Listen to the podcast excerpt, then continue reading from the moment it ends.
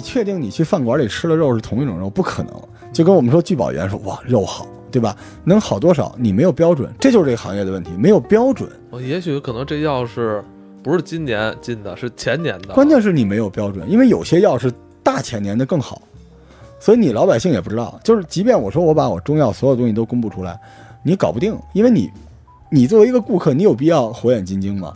那不用，那你只要信任我就行。但是信任也没有建立起来，因为我自己内部也乱，所以中药还有更简单的，就偷药。每天拿一勺，把你中药往一碗里崴，然后拿一口袋卷走了。就是这个行业，不是说说你上个管理机制，你用个你用个 SaaS 啊，你用个 HIS 系统啊，就跟其他的行业电商一样。问题是什么？因为它错过了前面那个阶段，就是你首先是你整个的这个内部管理体系全都是，就是咱们这么说，中医这行业首先要先企业化吧，然后才会走到现在这种现代企业化的。它很多时候都是老作坊，连企业化都没企业化。是吧？好多老爷爷，我亲眼见老爷爷称药嘛，称哎，小称称完之后，觉得这药里有两味不好，用嘴嚼吧嚼，吧啪吐了扔出去了。你怎么统计这些事情？你怎么统计？所以，我像你说，越听越像咱们这个中餐。嗯，就这么回事吗？就这么回事。但是中餐它也有自己管理机制嘛，对吧？但中药就是。所以我觉得中医，我我想做的，就我想象中的中医其实特别简单，就是我为什么去融资嘛，融了很多钱回来做，是因为我认为我没法改变一个已经有的中药体体系的东西，我必须要重新来。但是我其实挺困难的，因为我的口号是铁打的本草生活流水的大夫，我就不围绕大夫，就不让你做大，就因为你把大夫弄得太厉害了，这就是与虎谋皮嘛。对吧？将来那怎么办？就是我的品牌最重要，打造品牌从头开始做。但这个你在中药行业里面特别难，费好大的劲。而且中药一般都是拍胸脯包治百病，对吧？而我刚才又说了，我认为中医的是预防，它又没有那么刚，对不对？所以，嗯，可是我觉得有机会。这个机会就是说，你在建立一个中药生意的时候，中医的生意的时候，你是先要建立一个。有强烈的移动互联网加持的现代化的企业，嗯，而不是说传统的中医的那种，就是它是一个家族企业的方式。家族企业就是免，就是直接的互相信任，但是吃里扒外人也很多呀，对吧？所以我觉得先要企业化。就是我们现在讲了很多中医啊，必将亡于这个那个的，但首先我觉得先要企业化。企业化，并且你希望它能够轻量化。轻量化，对，这就是一个。就是一个进阶的话题，嗯，就是像我们本草生活能够在一度吧，还是比较火爆的，是为什么呢？首先我算了一笔账，就这个，我觉得您是圈外人，您都能明白。中医这个分为诊所、门诊、医院啊几种，咱们不细说了。但门诊基本上是，嗯，四百平米才行，但是门诊诊所五十平米就行，门诊四百平米才可以开，所以房租一下就差了很多。但是为什么还有人开门诊？是因为只有门诊能卖中药。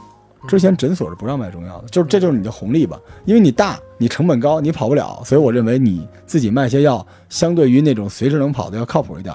但是国家关于这个条例只管生不管养，就是诊所也在卖药，也没人打他，这样就导致门诊这个稀缺资源把握不住，很多人就医生就原来只能去门诊去坐诊，嗯，对吧？但现在就是，呃，满世界都是。但是我们再看看门诊这四百平米是为什么？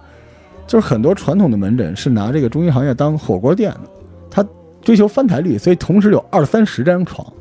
你在哪个中医馆看过有二三十个病人同时看病的？根本没有。一个中医的门诊，我可以跟您说一个准确的数字，就是每天来三十个人，这个门诊就赢了，就足够了。每天三十个人，一个诊所如果每天有十五个人就足够了，就够他绝对够运营了。但如果每天够三十个人的话，那那些床位其实并没有用。而且它占据了巨大的人员的消耗和房租，所以我的逻辑是解构一个传统的中医门诊，最后把这个门诊从四百平米变到四十平米。为什么？因为你现在有移动互联网啊，所有的人可以错峰预约呀，对吧？而且用户的体验也不差，而且可以提前预付费等等之类的。就是这个在中医行业里面就已经离经叛道了。我们发明了一个词儿叫胶囊诊所，对对对对，对别人还抄我。说是他做的，我们这圈就这臭德行。我的商业计划书一写出来就有人抄走。后来我跟他说，百度词条是我写的，你再敢用这个名字，我就告你。后来那边改名叫微型诊所，就不要脸，这王八蛋。就这圈就是就就就这样。但是其实你看，我是按我的算法来，就是我们这个，呃，我们比较重视的什么东西啊？就是我们比较重视选址和平效，特奇怪哈。就我们开的这个中医，更像是一个按照开咖啡店的这个路子。你知道前两天我在一个会上讲话，因为我在医疗圈比我在博客圈就是厉害多了啊。他对，虽然我在那边不招人喜欢，就是你知道很多，就是嗯，开开了咖啡店。就是开咖啡店、开饭馆、开花店、开书店，为什么开不了中医的这个诊所吗？嗯，是因为他没开过饭馆，这就是我的逻辑。就是很多干中医诊所的人，他一上来就干中医诊所，所以他不明白。你知道，在咱们过去啊，医疗这东西是有刚需的。你记得那个相声吗？有病找我来了，就可牛逼了。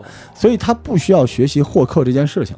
他只要治病就完了。对对对。现在这个时代，怎么可能西医那么多大医院在那儿，而且中医又争成这样，可是没有人教中医学获客，所以中医怎么办？他就你看北中医没有这课程，我应该是这个月我在北中医有一个课程，北京中医药大学。对，就是那边我们有一个合作，就出去给人讲讲这个获客，但之前没有人教。因为西医不用学这个，因为源源不断的流量，但中医要学，所以你说很多中医就讲事情就神乎其神的，牛鬼蛇神的，是吧？阴阳五行，为什么他需要用这种东西来证明，就是来来来拴住你嘛？所以这个很难。那那反过来讲，说我们这个算法选址和平效为什么很重要？我刚才说了，如果你之前开过店，你就具备这种开店的商业头脑，这个时候你在做中医，应该是比传统的中医要好得多。是我们刚才说中医没有。职业经理人就是很多开中医店的老板都是大夫，他妈大夫只会给人看病好吗？大夫怎么可能会开店呢？对对，所以这些事情都是对。因为之前，嗯，去年吧，去年夏天你在你望京那个店开的时候，你就特得意的一直在跟我说：“哎，看我这个这 家店像不像一个咖啡厅啊？”反正就是那意思，那标准。对，就是其实你是，呃，以这种餐饮行业或者这种这个。咖啡厅这种形式再去，呃，建造的你你这个中医诊所，对我来说就是一沙盒游戏，沙盘。为什么？是因为你你通过数据能算出来，就是用户在街上，他最感兴趣的是饮料和这种就是快速的餐饮消费的地方。你你得什么叫现在都不叫新零售，叫体验零售。这时代是什么意思？不是说你牛逼他就来，是他牛。然后你必须幻化成他喜欢的东西，他才能来。所以其实设计感、颜值这些东西，甚至比医术更重要。你看我这话说出来，是吧？就招黑吧。在中医圈，我就说门店的设计感比医术还重要。肯定很多人说扯淡啊，我们这个大夫是最好的。行，那您坚持您的。对，咱们道不同不相与谋。很多人对于中医的认为认知，因为他不是中医。所以他只想把自己伪装成一个中医大夫，所以他们就会讲疗效啊、中药的好处。像我们本身就是中医的人，我们才知道获客才是最难的。嗯，对你本身你也是多次去日本去造访，是吧？走在他们的街头，也参观过他们的这些汉方药是 是药店，是吧？是。其实其实对你来说，呃，其实震撼也蛮大的哈。是，就是嗯。我我有时候觉得，因为咱们是录《头号玩家》嘛，我就愿意聊。我跟其他媒体我不愿意说，我凭什么要把我的研究心血告诉他们这帮蠢货呢？对吧？日本的汉方药最关键一点是它它放在药妆店里边卖。哎，对，药妆店是一什么东西？这太可怕！药妆店一说药妆店，这两天咱们去日本旅游的。需不需要？反正是都得进去，哎，买几篮子，买几筐，是吧？对，我想跟大家说，这药妆这俩字什么意思啊？很多人以为是中药药性的化妆品，不是，是药和化妆品。哦，就是不是药妆，是药和妆的意思。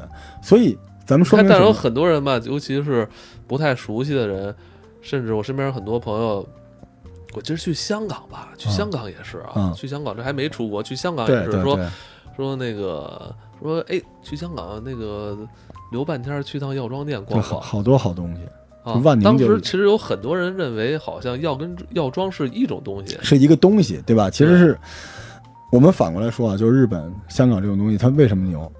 它为什么把药放在这种地方卖？啊，是因为他认为他的药是商品，不是药品，所以他做到一个特别牛逼的事情，就是他让消费者默认自己的身份不是病人，而是消费者。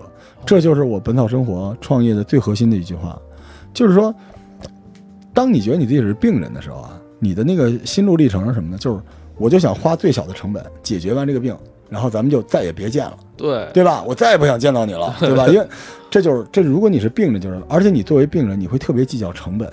对，就是我治好我这个病，评估应该值多少钱，我花了多少钱。商品是什么东西呢？就是我花这么多钱，为了让我不生病。嗯，那我花的越多，我内心就感觉拥抱自己，就是我对自己好一点。甚至我买这个商品是为了提高我生活品质的。是的，而且你就等于贴上了购物的那块快感。对。所以最牛叉的是，这不是你说出来的，是你要做出来。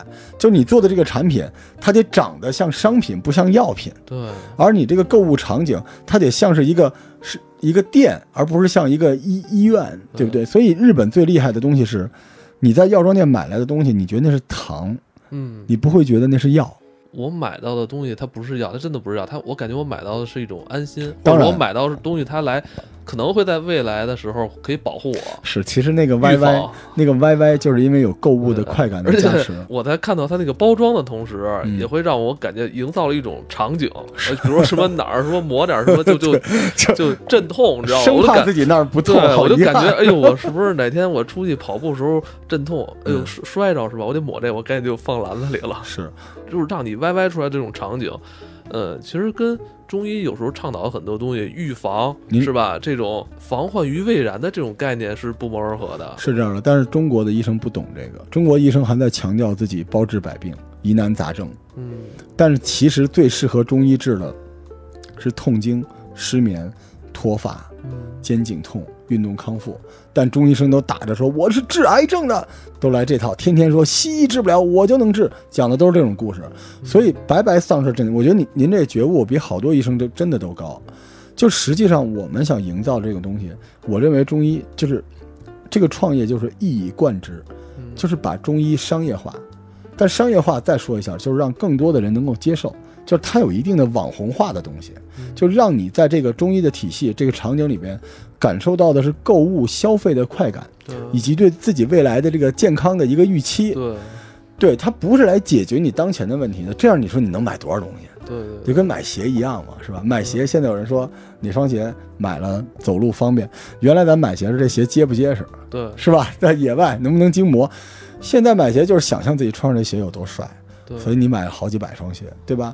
所以这个逻辑就是说，你消费的附加值就出来了。这就是我本草创业的。核心的点，对，其实这儿可以再多说一题外话。刚才说到药妆了，就不可避免提一个这个龙角散，龙角散，龙角散是吧？对，很多时候日本的这些所谓药妆店，什么汉方药，其实是被龙角散 给引出来的。对对，呃，包括其实在国外很多西方国家。非常受欢迎的，其实是咱们中国的这个念慈庵。念慈庵，哎，其实他们就应该算是明星药了啊，是这样，彻头彻尾的可以说是享誉全球的明星药。是是是，中国的药在国外的表现比在国内好，就是因为人家那个体系，您能理解？就是咱们把日本的这个这龙角散拿到中国的一个药店卖，大家觉得这还是药，嗯，但你把念慈庵、云南白药拿到日本的药妆店卖，它就是糖。嗯，问题是什么？是因为场景，就我刚才说一以贯之，消费场景和产品和服务和你用来获客的营销的这些点必须是一致的。嗯，所以你看我为什么一开始本草生活早先是 O to O 嘛，叫看中医，后来为什么变成本草生活？我必须自己建店。嗯，我这个店不是官方称为中医版无印良品嘛？我就要我就要做这种东西。但是，且不说我做的好不好，我认为我做的不好。实话实说。就我也挺对不起我投资人的，大几千万给我，没有没有做上市什么之类的。但是，我觉得我做的是对的，对，就是这个场景，这个东西你跟中医圈的人他听不明白，您知道吗？而且很多人都觉得哇，日本中医真棒，日本中药多好。日本汉方药您知道一共多少种吗？就是真正流通的就二十多种，但大家觉得打败了中国上千个经方高方什么？为什么呢？营销，而且还有用户的这个体验。所以其实现在中医，我为什么说营销时代？就你得带节奏、带流量，但你怎么带？现在咱们在公众号上说到咱俩强项，公众号的运营上，有很多这种保健的大号，嗯，但这些号你点进去一看，巨屎无比，打开都是一香炉，对，一鹤，然后底下一个老寿星，啊，这个古代中国，你这玩意儿谁看呀？谁看呀？对吧？是是是，咱就说这个有一个公众号吃饭的公众号，你找他发一个广告，二十万，就这么横，一共才十几万用户，但是你找他发一个广告二十万，你找这中医大号，一一点几亿关注，据说啊，也不知道是不是刷出来的，发一广告两千，就是大家都不看这玩意儿了，您知道吗？差不多吧。啊，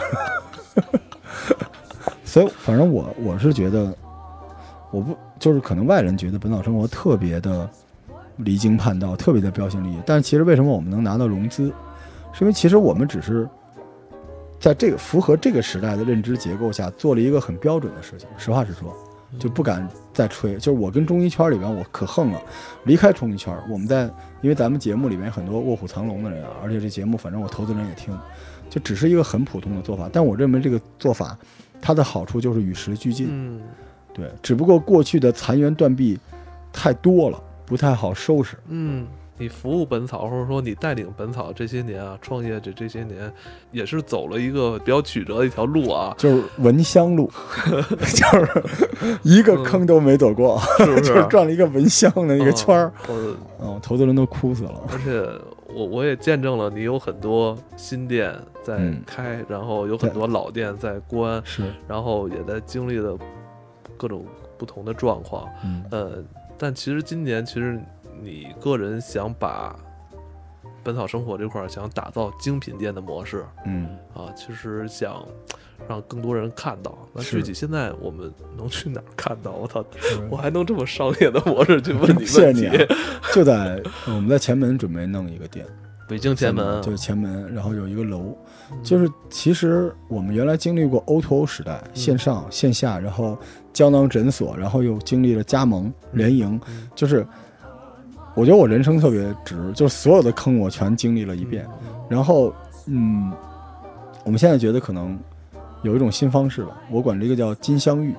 嗯，您知道本草有一个问题，就是我们这种方法只适合那种你原本有流量但转化率不够的那种店。就咱们一直在聊流量嘛，对吧？就如果你这店在深山老林里，那本草的加持也没用。我们会干什么呢？我们会在会把你的店包装的像一个无印良品，然后我们配合线上线下，包括服务什么的。嗯。但是我们凭空来这么一个店，也不一定能赢。实话实说，所以我比较适合是跟老店联营。